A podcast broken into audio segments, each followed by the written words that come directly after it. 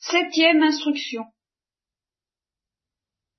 Cette fois, nous allons approcher du Christ, et puisqu'il a dit laissez venir à moi les petits enfants, et que nous méditerons bientôt, ce soir même peut-être, cette affirmation, si vous ne vous convertissez pas pour devenir comme des enfants, vous n'entrerez pas dans le royaume des cieux, alors je vais demander à des enfants de m'introduire, d'introduire mes paroles euh, auprès du Christ, en vous racontant trois histoires qui concernent toutes les enfants.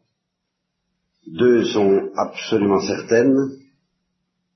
Elles concernent des, ce qu'on appelle des handicapés mentaux et même un, ce qu'on appelle un grabataire, c'est-à-dire des handicapés mentaux au dernier degré, qui n'ont rien d'atteint physiquement, il n'y a rien de cassé, point de vue physique, mais euh, ils sont coupés de toute communication avec les autres, pour des raisons psychiques que je connais mal, que la médecine ne connaît pas beaucoup mieux d'ailleurs, mais enfin, euh, il n'y a aucun dialogue entre eux et les humains, et on ne sait pas ce qui se passe.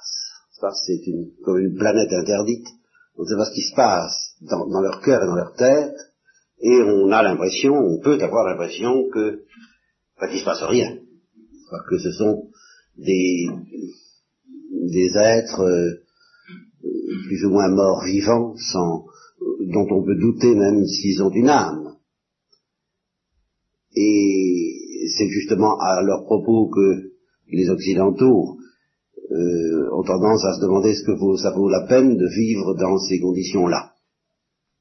Eh bien, une des histoires concerne un grabataire au dernier degré qui a été en état, miraculeusement, de nous fournir quelques renseignements sur ce qui se passe à l'intérieur de ces êtres-là. Mais avant, euh, j'ai une autre histoire à raconter. Avant, et celle-là je n'ai encore jamais raconté, je crois, en prédication. Je ne la garantis pas absolument. Et, tout dépend du crédit que vous accordez à Maria Winovska. Je ne sais pas si vous connaissez Maria Winovska. C'est un auteur qui, c'est une femme qui a écrit la vie du père Maximilien Kolb, en particulier.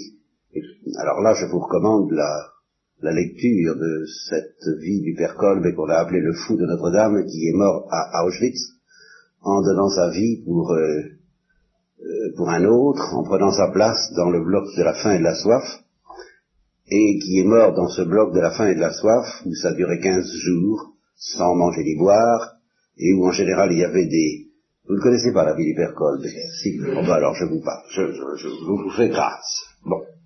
Eh bien, Maria Winovska a écrit euh, des, eh ben, ceux qui ne la connaissent pas, euh, la vie du Père Kolb, et je les encourage beaucoup à faire cette bonne lecture.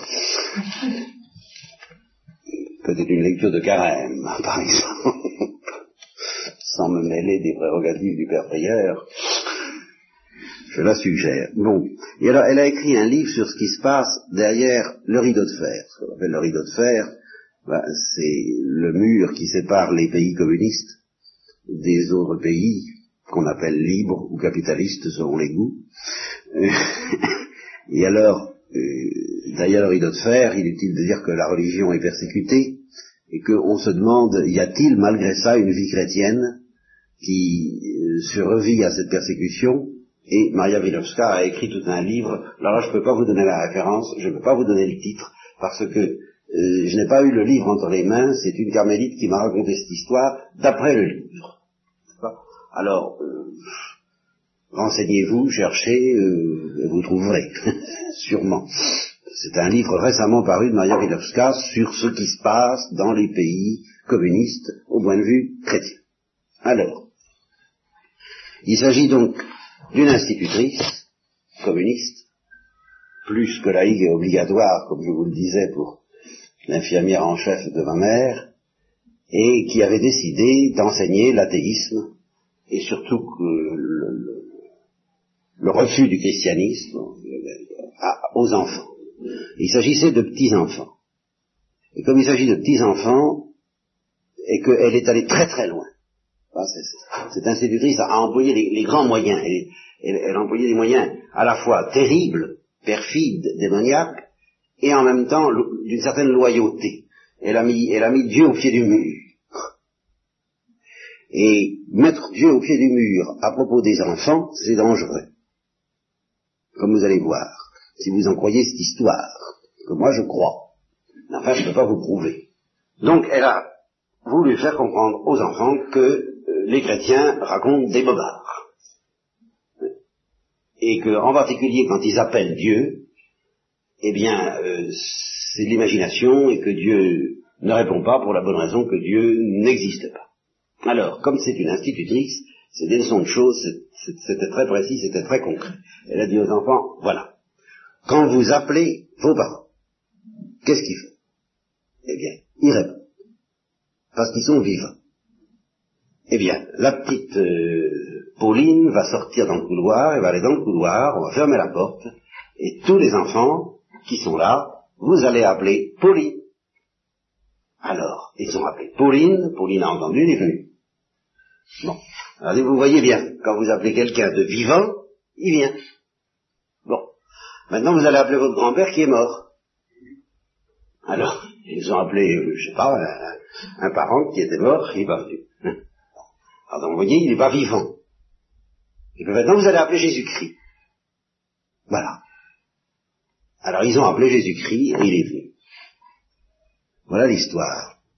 Quand la carmélite m'a raconté ça, je me suis dit, mais qu'est-ce qu'elle est devenue, institutrice Je me suis demandé ce qu'elle avait pu devenir. Et j'avais du mal à croire cette histoire. J'avais encore du mal à y croire. Parce que je me disais, enfin, elle s'est pas convertie. M'étonnerait qu'elle soit convertie.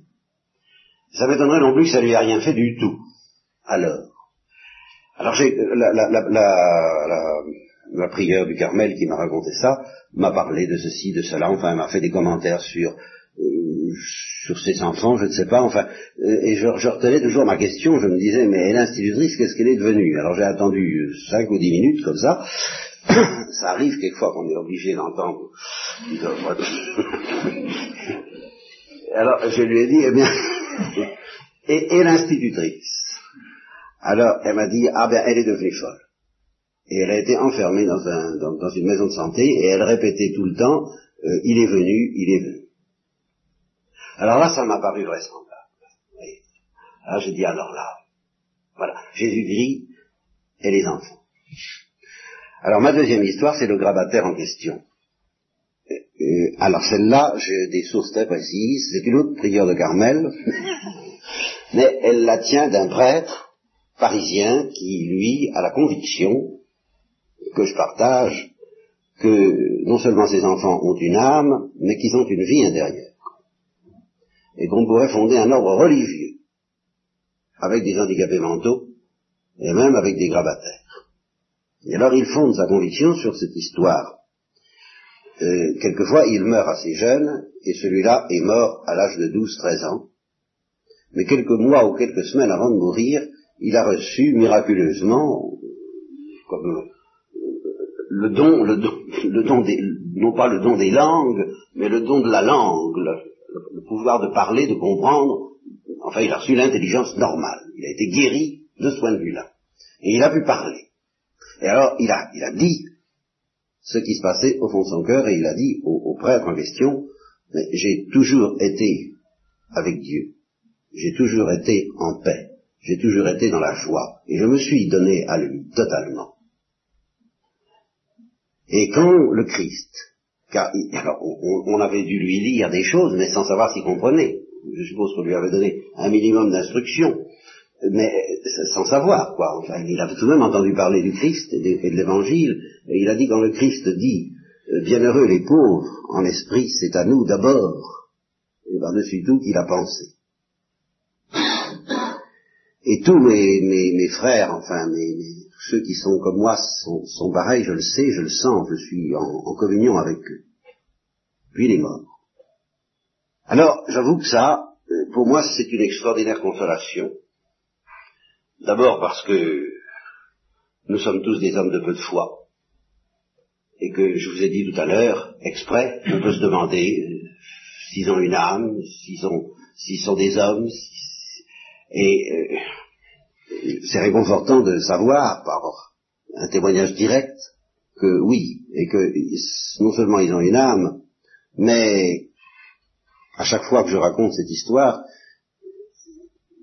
j'ajoute euh, la souffrance, ça me fait très peur, je ne me sens pas doué pour le martyr, je suis comme Marie, la, la, la, sœur de Thérèse, qui a été un peu effrayée devant ses désirs du martyr, mais euh, ça, cette absence de tentation, qui est la, la contrepartie de, de, la pauvreté d'esprit, de cette, de cette pauvreté des, handicapés mentaux, eh bien, ça me fait envie. Je, vous avouerai que je, je paierais volontiers, si c'était la volonté de Dieu, hein, que vous voulez, euh, ça, bon. Enfin, ça me gênerait pas, là, alors, d'appuyer sur un bouton pour devenir comme ça. Ça, je, ça me fait envie. Et c'est tellement vrai que ça me fait envie, parce que euh, c'est que avant même, on m'a raconté cette histoire précisément, la prière du Carmel m'a raconté cette histoire précisément parce qu'elle savait que ça me plairait. Ah, hein Et elle m'a dit, quand il m'a raconté ça, j'ai pensé à ça m'a fait plaisir. Vous voyez La troisième histoire est encore plus, plus vérifiée, elle est du même ordre, alors vous la trouveriez dans un numéro de la vie spirituelle, mais je ne suis pas fichu de rappeler les références exactes, c'est pas mon, mon, charisme ça, alors pas du tout. Et, je sais que j'ai trouvé l'article et je l'ai lu, après qu'il m'avait été signalé. Alors là, il s'agit non pas d'une jeune gravataire, mais d'une euh, handicapée mentale moyenne, si on peut dire, qui vivait à Béziers, ça c'est précis, euh, dans une école, chez les religieuses, et elle était très très sage, très simple, disait pas grand-chose, euh, enfin, euh, elle était euh, innocente et inoffensive, si vous voulez, mais on ne savait pas bien ce qui se passait dans son cœur et dans son âme, et non, elle ne manifestait rien d'extraordinaire, et puis alors, elle a eu un accident en transportant, pour rendre service d'ailleurs, une bouteille de pétrole, la bouteille a pris feu, et la fille avec. Et, elle est devenue euh, une plaie vivante. C'est-à-dire qu'elle est devenue euh, du charbon de bois. Littéralement. On l'a transportée à l'hôpital pour essayer de la sauver? Il a fallu l'opérer, je ne sais pas ce qu'on lui a fait pour, essayer. Mais ce qui est euh, certain, c'est que le, le chirurgien n'a pas trouvé un centimètre carré de peau où mettre une aiguille pour faire l'anesthésie. Et donc elle n'a même pas été anesthésiée.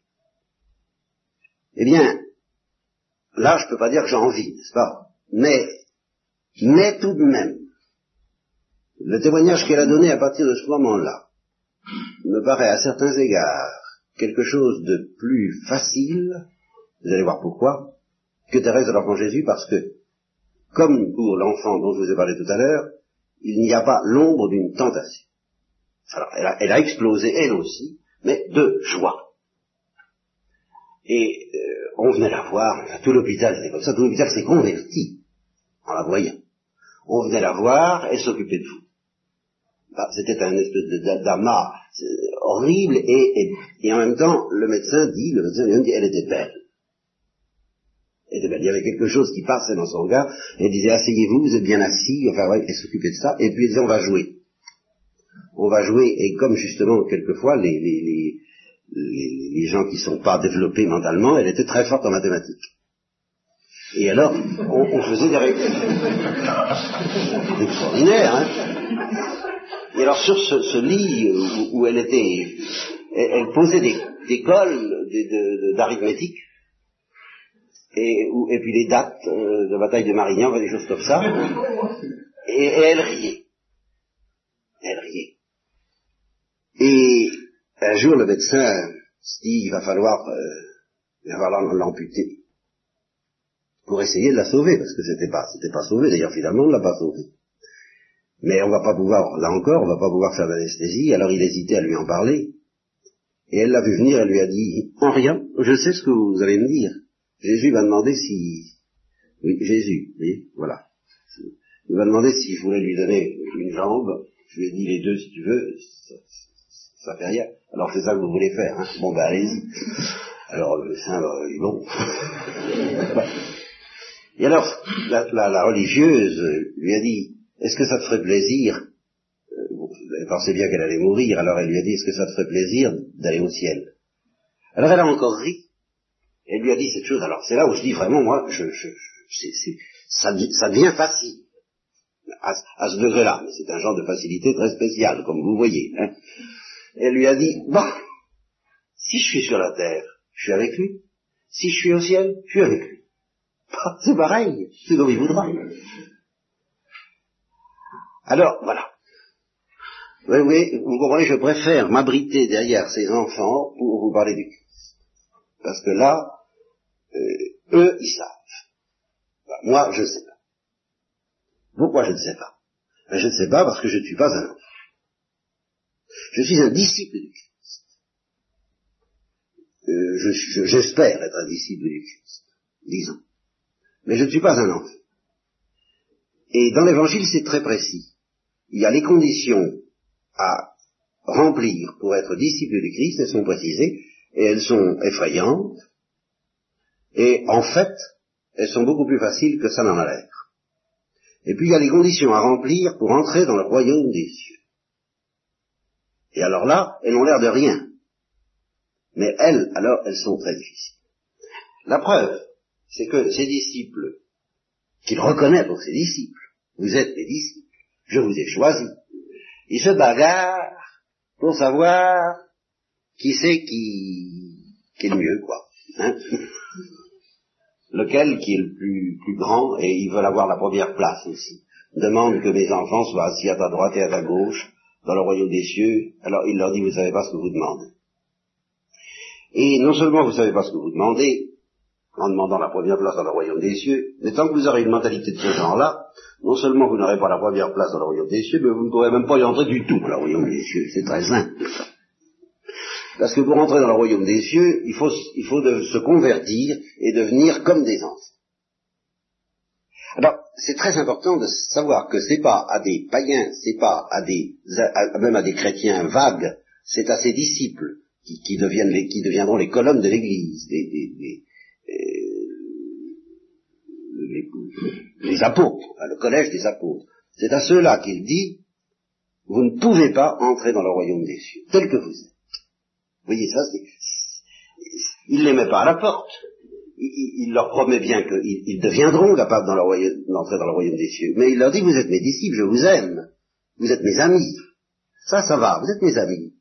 Parce que je vous ai choisi. Et déjà, vous êtes purs à cause de la parole que vous avez reçue. Tout à fait d'accord. Moi, je vous aime beaucoup. Je vais donner ma vie pour vous. Il n'y a pas de problème. Mais vous pouvez pas entrer, mais pour le moment, question entrer dans le royaume des cieux, vous pouvez pas. Pourquoi Pas parce que vous n'êtes pas des enfants.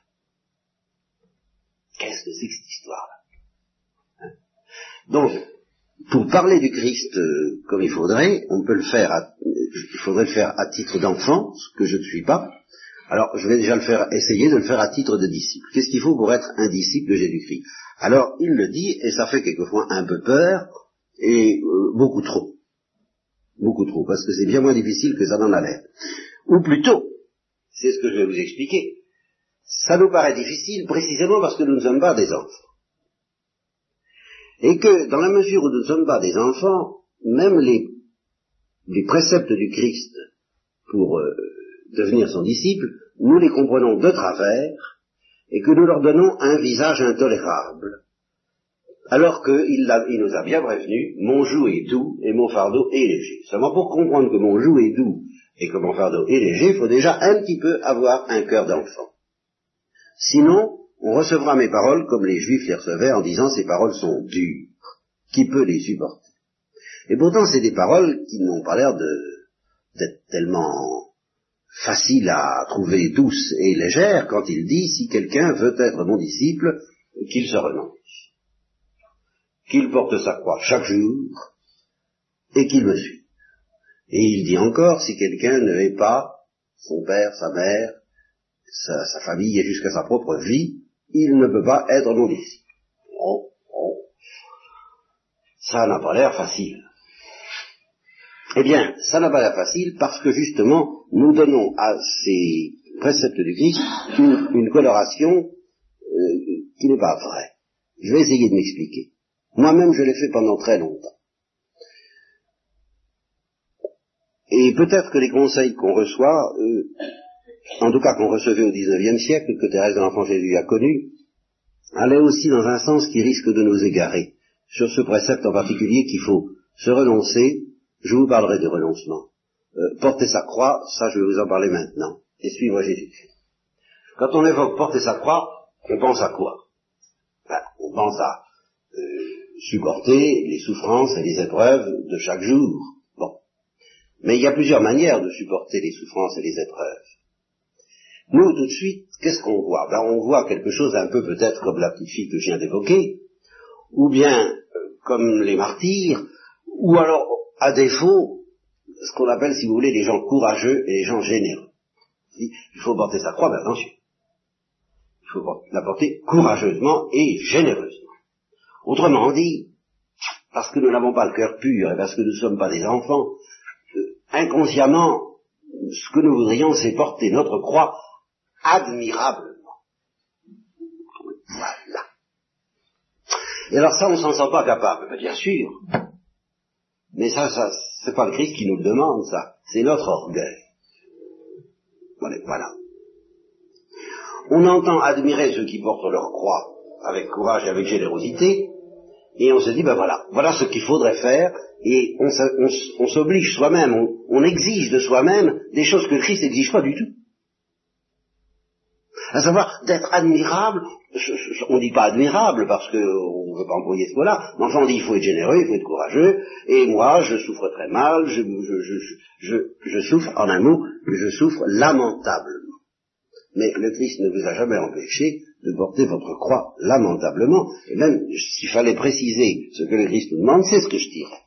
Si quelqu'un veut être bon disciple, qu'il se renonce, qu'il porte lamentablement sa croix chaque jour.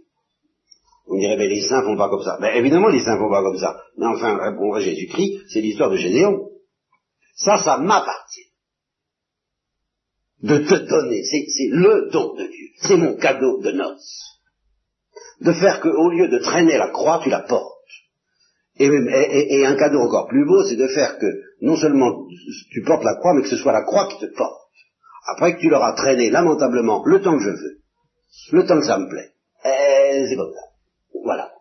Hein Faut être à l'école avant euh, de, s'envoler. Eh bien, quand tu auras euh, assez longtemps porté ta croix lamentablement, eh bien, un jour tu t'envoleras et tu la porteras, euh, non pas admirablement, je ne dirais même pas joyeusement, mais avec paix, avec patience, et il faut bien dire le mot, car il est dans l'évangile, alors celui-là, avec douceur, car mon joug est doux et mon fardeau léger. Mais ça, tu le connaîtras lorsque tu auras accepté justement de renoncer à ce que ce soit admirable, à ce que ce soit généreux, à ce que ce soit courageux, à ce que ce soit agréable à tes propres yeux de pouvoir te dire ah je tout de même ça va pas mal, je, souffre mais euh, je vous offre tout ça mon Dieu. Eh bien tu vas renoncer à ça. Et là j'ai tout de même quelqu'un justement la, spécialiste de l'esprit d'enfance pour appuyer ce que je vous dis là, euh, car, c'est une autre manière de vous donner la parabole, c'est une véritable parabole de l'escalier et de l'ascenseur. Voyez, euh, Dieu nous demande évidemment des choses qui paraissent assez étranges, mais il faut bien les comprendre. Et comme je vous l'ai dit au début, ce qui est difficile, comme c'est une question d'humilité, ce qui est difficile, c'est pas de pratiquer, c'est de comprendre. Et je vais, là, je vais préciser le tableau avec, j'espère, en mettant tous les points possibles sur tous les i nécessaires. Ou tous les points nécessaires sur tous les i possibles. Voilà, vous êtes au pied d'un escalier, et Dieu est en haut, ou le Christ, ou la Sainte Vierge. Et elle vous dit, viens. Bon. Alors, si vous êtes un très gros débutant, comme il ne veut pas vous décourager, mettons que l'escalier comporte 50 marches, eh bien vous vous lancez de toutes vos forces et vous arrivez à 10 ou 11, euh, pas mal. Ma foi, euh, vous y arrivez. Hein.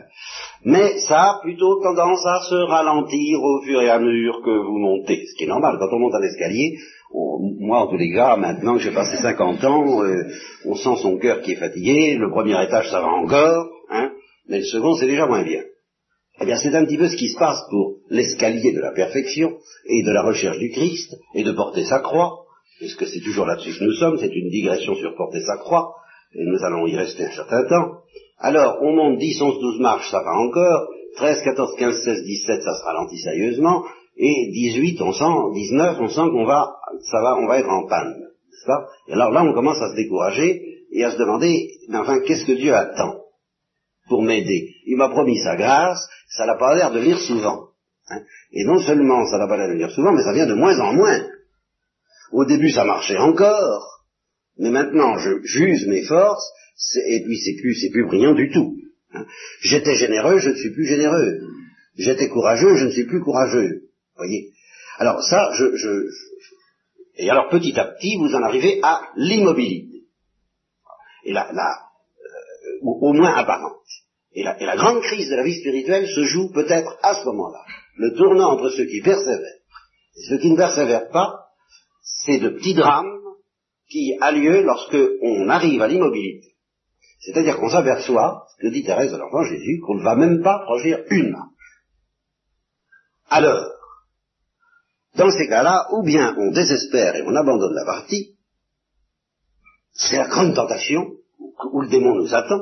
J'y arriverai pas. J'ai espéré, j'ai cru, euh, ça vient pas, euh, sa grâce ne vient pas, ou bien moi je ne suis pas si généreux que je pensais, je ne peux pas, c'est trop fort pour moi. Euh, bonsoir, euh, allez chercher quelqu'un d'autre. bon. Alors à ce moment-là, Dieu répond par la voix de Thérèse, par la voix de l'Évangile, par il dit, écoute, tout ce que je te demande, c'est de lever ton petit pied. Même si tu franchis pas une marche, ça n'a pas d'importance. Alors, réponse, alors à quoi ça sert? Ben, ne t'inquiète pas, continue à lever ton petit pied, sans franchir une marche peut-être, et puis dans quelques temps, quand je trouverai que tu as suffisamment mariné comme ça dans, dans, dans, dans, dans l'acceptation de ton impuissance, je t'enverrai l'ascenseur l'ascenseur dont parle Thérèse de l'enfant Jésus. Alors à ce moment-là, tu te retrouves en haut de l'escalier comme ça. Parce que tu sauras, c'est comme l'histoire de Gédéon. Hein. si tu commences, si je te laisse franchir l'escalier en t'aidant de ma grâce, marche par marche, quand tu arriveras en haut, tu croiras que c'est toi qui es qu'à monter l'escalier. Je veux pas.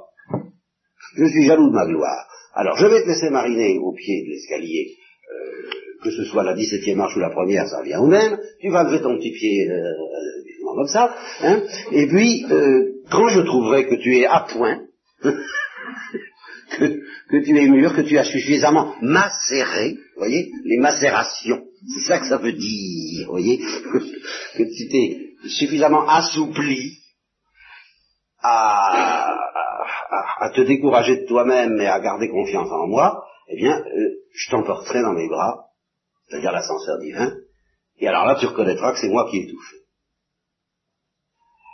Alors, objection. Eh ben, si c'est ça, d'accord, Seigneur, tout à fait d'accord, c'est un programme auquel je me rallie, puisque c'est le vôtre. Mais alors, dans ce cas, tant qu'à faire, parce que moi je suis un homme efficace, je trouve que c'est idiot de lever son petit pour rien faire, alors je m'assieds au pied de l'escalier, dans l'ascenseur. Vous voyez pas, c'est mieux Bon, et alors, c'est une autre tentation qui est une autre forme du désespoir, au fond, du découragement, mais qui repose La question qu'on pose là est très profonde. Parce que ça consiste à dire à Dieu, mais enfin, à quoi ça sert? Quelle différence est-ce qu'il y a entre quelqu'un qui s'assied au pied de l'escalier, comme ça, en disant, bon, eh ben ça va, j'attends, hein, puisque j'arrive à rien, puis quelqu'un qui lève son pied et qui franchit pas une marche. Vous croyez pas que c'est plus confortable quand même d'attendre l'ascenseur euh, assis, n'est-ce pas? Et à quoi ça sert, puisque vous me dites vous-même que je ne franchirai pas une seule marche? Et alors la réponse de Dieu, ça je voudrais, si vous pouviez retenir ça de toute la retraite, hein, Parce que ça, la réponse, je vous dis que c'est la réponse de Dieu parce que je l'ai écouté de la bouche de l'Église, de la bouche de Thérèse, de la bouche de l'Évangile, de la bouche de tous les saints, et de Saint Paul, que je vais amener tout de suite là, en renfort, vous allez voir. Eh bien, la réponse de Dieu, c'est tout simplement parce que, à force de lever ton petit pied, sans, sans arriver à rien, je sens que tu vas m'attendrir. Voilà. Et que ton problème, c'est pas du tout de monter l'escalier, c'est d'obtenir que j'ai pitié de toi. Si tu t'assieds et que tu attends l'ascenseur, j'aurai pas pitié de toi parce que je te verrai pas malheureux de ne pas y arriver. Si tu gravis l'escalier, tu fais un effort et puis tu franchis les marches à la force du poignet, j'aurai pas pitié de toi non plus. Parce que je verrai que tu fais des efforts, mais en fait, ils sont couronnés de succès. Tu reçois ta récompense. Mais si tu lèves le pied indéfiniment parce que tu as confiance qu'un jour mon prince viendra, comme chantait Blanche-Neige, n'est-ce pas, un jour mon sauveur viendra, je sais que mon avocat est auprès de Dieu, comme disait Job, et que tu me montres par ce geste inefficace, apparemment stérile, mais que tu me montres que tu gardes confiance en moi, que tu gardes le désir et que tu gardes l'espoir que je vais venir te tirer de là, eh bien, mais mon cœur va être touché. Or, je vous dis que je vous amène Saint Paul en renfort tout de suite, il ne s'agit pas, dans la perfection chrétienne, il ne s'agit pas d'effort ni de record, mais de Dieu qui s'attendent. Voilà notre, notre, vrai problème. Et pour obtenir que Dieu s'attendrisse, justement, il ne s'agit pas de faire gna gna gna gna, je suis malheureux, ça va pas, ou de s'attendrir soi-même, sur soi-même, ni d'attendrir les autres sur soi-même. Il s'agit d'attendrir Dieu. Et Dieu, il ne se laisse pas tromper à la, à la, à la, au, au jérémiade et à la fausse, à la fausse monnaie. N'est-ce pas? Il faut être vraiment pauvre. Mais qu'est-ce qu'il y a de plus pauvre et de plus authentiquement pauvre que quelqu'un qui essaie de tout son cœur de porter sa croix, généreusement, et qui n'y arrive pas? Voyez? Alors les, non-pauvres, nous allons y revenir sur les non-pauvres, sur les riches. Ce sont ceux qui, justement, euh, ou bien veulent bien porter leur croix, mais à condition d'y arriver, eh bien ils sont pas pauvres. Ou bien ils veulent pas porter leur croix puisque ça sert à rien. Les, les seuls vrais pauvres, ce ne sont pas des gens qui se la coulent douce comme les quiétistes en attendant que ça vienne, ce sont vraiment des gens qui essaient. Mais qui essaient pour montrer leur amour et non pas pour réussir. Ça, c'est, je reconnais que c'est calé en un sens, hein, faut le faire comme on dit. mais c'est calé à l'envers. Vous voyez, c'est un peu un jeu de qui perd gagne. Il faut faire des efforts, il faut épuiser ses forces. Il s'agit de se donner, en effet, d'épuiser ses forces, de faire tout, tout mais, pour rater tout. Non pas qu'on essaie de rater, on essaie bien de réussir. Mais on sait, on est conscient, on comprend de mieux en mieux et on accepte de plus en plus que ben, nos forces se dépensent pour rien, en, en pure perte. Et en réalité, ce pour rien et ce en pure perte, c'est ce qu'il y a de plus précieux aux yeux de Dieu parce que c'est justement le champ de notre amour. Vous pouvez me dire à quoi ça sert la liturgie? À quoi ça sert? Vous voyez à quoi ça sert? Mais ça sert à rien. Et c'est pour ça que c'est beau. La musique, vous voyez, ça sert à la musique? Mais ça sert à rien. Mais ça sert à chanter, justement. À, à, exprimer son cœur. Eh bien, vous voyez, quand on, quand, on joue, c'est pas pour obtenir un résultat, c'est pour, c'est pour jouer. Quand on chante, c'est pas pour obtenir un résultat, c'est pour chanter. Eh bien, quand vous portez votre croix lamentablement, c'est pas pour obtenir un résultat, c'est pour chanter. C'est pour chanter votre amour.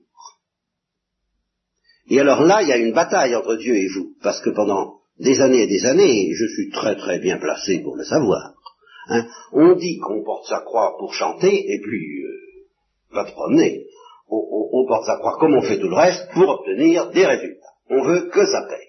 Puis ça paye pas, alors on est découragé. Voyez?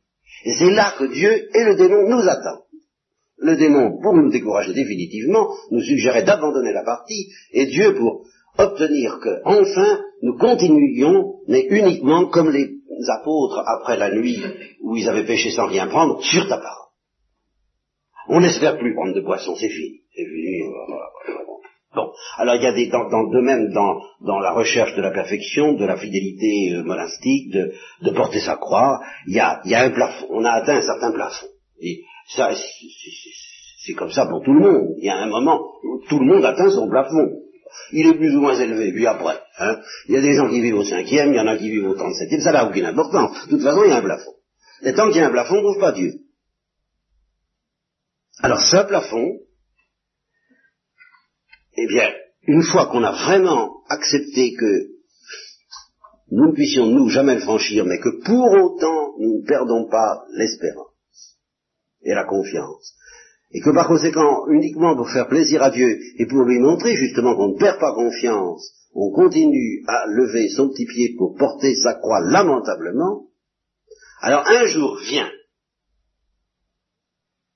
où Dieu dit cette fois ce n'est plus de la fausse monnaie. Voilà. Et ça, ça peut être très long. Ça, je suis obligé de vous prévenir. Parce que on, pendant des années, on peut lever son petit pied en disant je fais ça pour vous faire plaisir, je fais ça pour vous faire plaisir.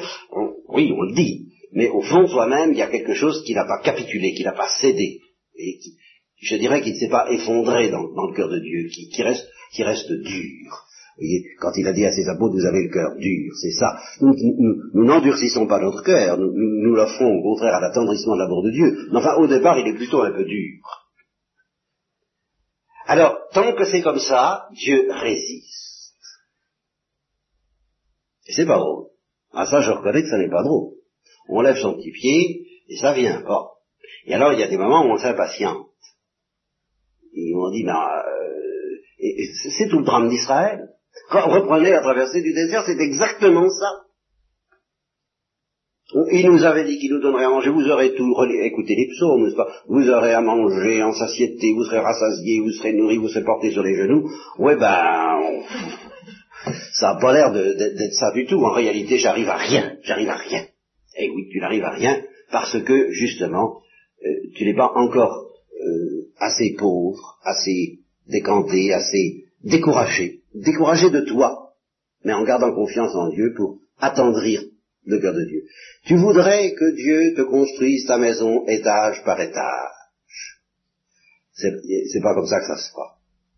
Et chaque, chacune de ces maisons que tu construis étage par étage, Dieu les démolit un jour ou l'autre, ou il permet aux démons de les démolir. Et le jour où enfin tu auras compris qu'il faut continuer à, amener des, matériaux sur le chantier, mais, sans, espérer construire ta maison, vérifier que tu, que tu grandis comme la grenouille qui s'enfle pour devenir aussi grosse que le bœuf. Vous verrez ça dans les fables de la fontaine et qui se dit est-ce que ça vient, ça vient? Eh bien, justement, le jour où Dieu verra le, le vrai progrès, c'est le moment où Dieu voit que ça, tu y as vraiment renoncé. Alors, à ce moment-là, Dieu te donne tout d'un coup. Mais d'un coup, tu seras transporté et il t'arrivera des choses comme celles que j'ai racontées au début pour les enfants, dans lesquelles, en un sens, je maintiens qu'ils n'ont plus d'efforts à faire. Je suis, je suis plus qu'à plat ventre devant la souffrance de cette petite fille, mais je dis qu'en un sens, elle était au-delà des combats, plus même que Thérèse de l'enfant Jésus à la fin de sa vie, parce que Thérèse, Dieu lui a demandé presque plus en lui demandant de connaître toutes ces tentations de doute et de désespoir qui ont été beaucoup plus lourdes. Il n'y a pas ce qui est impressionnant dans cet enfant, et qui est, la rançon justement de la souffrance physique terrible que Dieu lui a demandé de porter, c'est cette absence cette, euh, de difficulté dans la joie. Aucune difficulté dans la joie. Eh bien ça, n'essayez surtout pas d'imiter. Hein. Méfiez-vous des imitations. c'est vraiment un label euh, exclusif, euh, monopole divin, fabrication exclusivement trinitaire. Hein, c'est pas la peine. Mais simplement, ce qu'il faut, c'est apprendre à demander. Apprendre à demander gentiment. Autour de notre couvent d'études, il y avait des mendiants, justement. Et, ils avaient, en somme, les, mendiants, ceux, qu'on appelle en Europe des clochards, ce sont des gens qui ne travaillant pas, pour quelque raison que ce soit, ont en somme à résoudre au point de vue social le même problème que nous au point de vue spirituel. À savoir que, puisqu'ils ne gagnent pas leur vie, il faut qu'ils attendrissent ceux qui la gagnent. C'est leur problème. Comment faire pour que ce soit, pour eux non plus, ça n'est pas une question d'effort ni de record, mais euh, des gens qui s'attendrissent. Et dans le cas, c'était les pères, n'est-ce pas? Et alors, un de nos pères nous disait, c'était justement le frère du père Marie-Dominique Philippe, que vous connaissez, et il nous disait, enfin c'est extraordinaire, il nous raconte de ces histoires, pour nous attendrir, mais de ces histoires extraordinaires. Enfin, vraiment, ils ont eu tous les malheurs, ils ont eu toutes les vertus, ils sont, ils sont, ils sont des saints, c'est merveilleux, c'est inouï. Alors ça ne nous attendrit pas du tout, parce que c'est pas vrai. Et s'il nous disait, je suis alcoolique, je, je, suis, je, je suis lamentable, je, je n'ai plus le courage de gagner ma vie, je suis, je suis découragé, alors ça, ça nous attendrirait. Parce que ce serait vrai. Eh bien, vis-à-vis de Dieu, au fond, dans notre prière, pendant longtemps, nous lui racontons aussi de belles histoires, comme quoi nous l'aimons, comme quoi nous avons confiance en lui, comme quoi nous croyons en lui. Et c'est un peu vrai, si vous voulez. Mais c'est beaucoup moins vrai qu'on croit. Et alors ça n'attendrit pas beaucoup. Vous voyez C'est ça qui est embêtant. Je dis pas que ça lui déplaît. mais mon Dieu, je vous aime. Bon. Évidemment, puisqu'on est sur la question de l'ascenseur, quand on dit à Dieu qu'on l'aime, quand on lui donne les forces, les, belles forces qu'on a, bah, on renvoie l'ascenseur. C'est d'ailleurs, c'est une expression française pour dire, euh, on, lui rend ce qu'il nous a donné, mais on lui donne rien. Ça n'intéresse pas tellement, vous savez, ces belles choses qu'on voudrait lui donner. Parce que c'est pas que c'est pas beau, mais ça, il peut, il peut les fabriquer comme il veut. Le, jour où il voudra nous donner un désir du martyr, mais alors, ah, ah, ah, mais, en cinq minutes, ça peut être fait. On peut sortir de là, avoir envie d'aller euh, se précipiter en Chine où vous voudrez, pour se, comme Thérèse d'Avila, à cinq ans, avait envie d'aller euh, justement du côté de l'Espagne où il y avait des persécutions pour, pour recevoir le martyr. Mais ça, Dieu peut faire ça quand il veut. Ça, ça, ça pose pas de problème pour Dieu, ça. Ça, c'est pas difficile. Mais ce qui est difficile, c'est que justement, on apprenne à lui dire au contraire, mon Dieu, je vous aime pas. Mon Dieu, je crois pas en Mon Dieu, j'espère pas en Je sais pas ce que c'est que de prier. J'ai même pas commencé à euh, faire des efforts un peu sérieusement. Je, je, je suis, je, je découvre de plus en plus à quel point j'étais dans l'illusion sur moi-même. Ou si j'étais pas dans l'illusion, eh bien j'aurais voulu être dans l'illusion. Au fond, c'est ça les gens qui sont mécontents d'eux-mêmes. Ils sont pas dans l'illusion, ils voient bien que ça va pas. Mais ils voudraient que ça marche. Ils consentent pas. Ils consentent pas à faire ce que j'appelle, euh, ce que j'appelle apprendre à demander gentiment. Ça n'a l'air de rien. Mais demander gentiment, c'est tout simplement demander en acceptant que celui à qui on demande puisse parfaitement refuser. Et tant qu'on n'accepte pas vraiment, et au fond du cœur, que celui à qui on demande refuse, eh bien je dis qu'on ne demande pas. On réclame. C'est pas du tout la même chose. C'est, apparemment c'est les mêmes paroles, mais c'est pas du tout la même musique. Vous comprenez? Les modes majeurs et mineurs, vous connaissez peut-être peu ces choses, n'est-ce pas? Eh bien la musique de la réclamation, c'est pas du tout la musique de la demande. Et il y a quelque chose qui est encore pire que la musique de la réclamation, c'est la musique de la réclamation qui se déguise en demande. Vous avez de ces gens qui se présentent, mais ce sera comme vous voudrez, et vous n'avez pas intérêt. euh, ce sera tout à fait, mais si vous, s'il vous plaît, voulez-vous bien, je vous en prie, mais vous n'avez pas intérêt à le refuser, hein, parce qu'alors là, ça change. Et c'est ce que nous essayons de faire souvent. Nous, nous disons que nous demandons, et en fait, nous réclamons. Et alors, quand nous voyons que Dieu refuse, alors là, nous contestons, comme on dit aujourd'hui en France, encore un mot bien à la mode, ou nous murmurons, le mot traditionnel, biblique, et qui constitue, je vous répète, une faute beaucoup plus euh, en tout cas, je ne dis pas plus grave, mais plus dangereuse que toutes celles qui nous font de la peine, parce que justement celles qui nous font de la peine nous humilient et nous rabaissent à nos propres yeux, tandis que quand nous murmurons, c'est Dieu que nous rabaissons à nos propres yeux. Alors je prends un petit exemple très bête, pour vous montrer ce que je veux dire et comme c'est simple. Mais comment ces choses simples, justement, ont du mal à entrer en nous.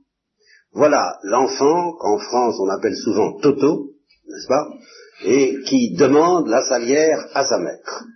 Bien. Et alors comme Toto est très instruit, il dit à sa mère, donne-moi la salière. Et sa mère lui dit, tu pourrais pas prendre un autre ton pour me demander la salière? Non. Je n'ai pas besoin de prendre un autre ton pour te demander la salière, parce que tu m'as mis au monde, moi j'ai rien demandé, hein. Bon. Alors, tu dois me nourrir. C'est ton devoir de mère. Alors donne-moi la salière. Alors qu'est-ce que répond la mère si elle est... Euh, en, France, je ne veux pas avoir l'air de caricaturer, mais enfin la plupart des mères acceptent ce raisonnement et capitulent. mais si c'est une vraie mère qui, qui, ne capitule pas comme ça, elle lui dit c'est vrai, je te dois la salière, mais je te dois aussi quelque chose de bien plus important que la salière, c'est d'apprendre à dialoguer avec amour et avec gentillesse avec ta mère.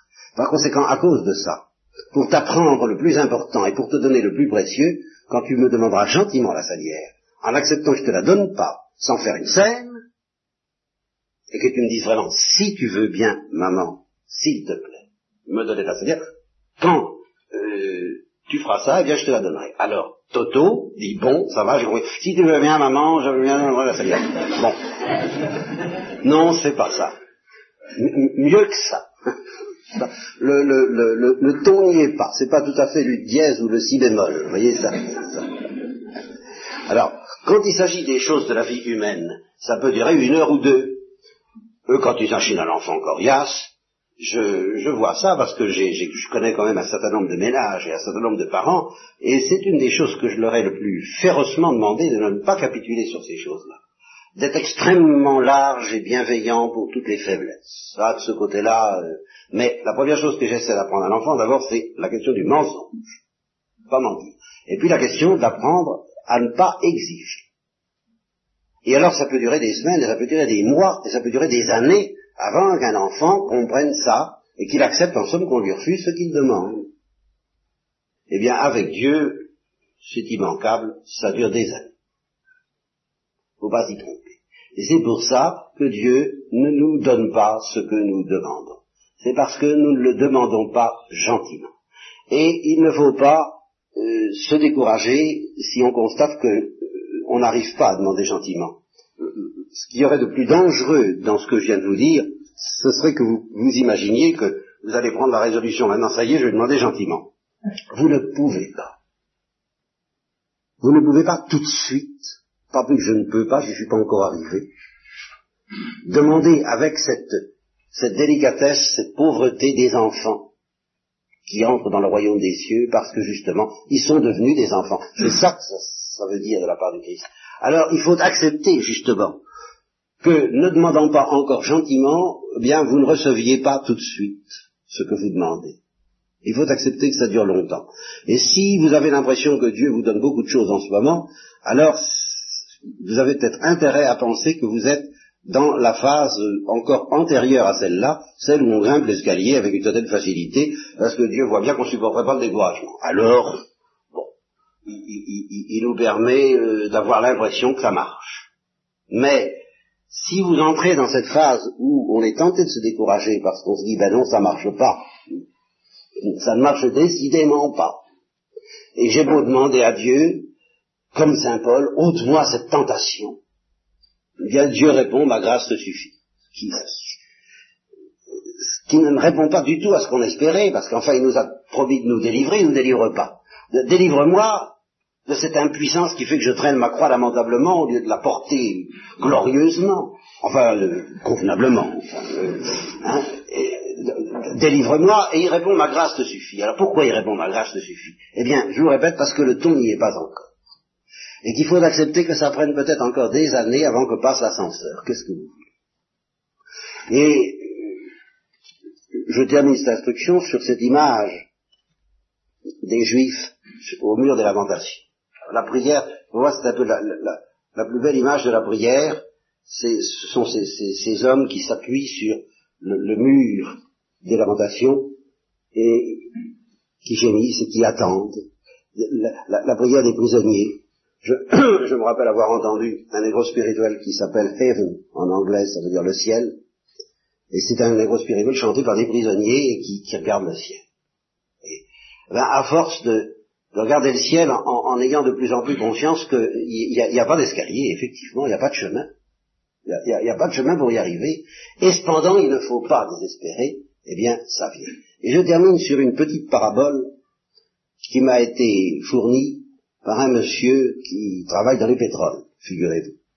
Ce qui veut dire que, ma foi, quelquefois, même en Occident, même dans l'industrie, et dans ces choses assez, abominables qui font qu'on on, a beaucoup de mal à, penser à Dieu, eh bien on trouve des choses merveilleuses.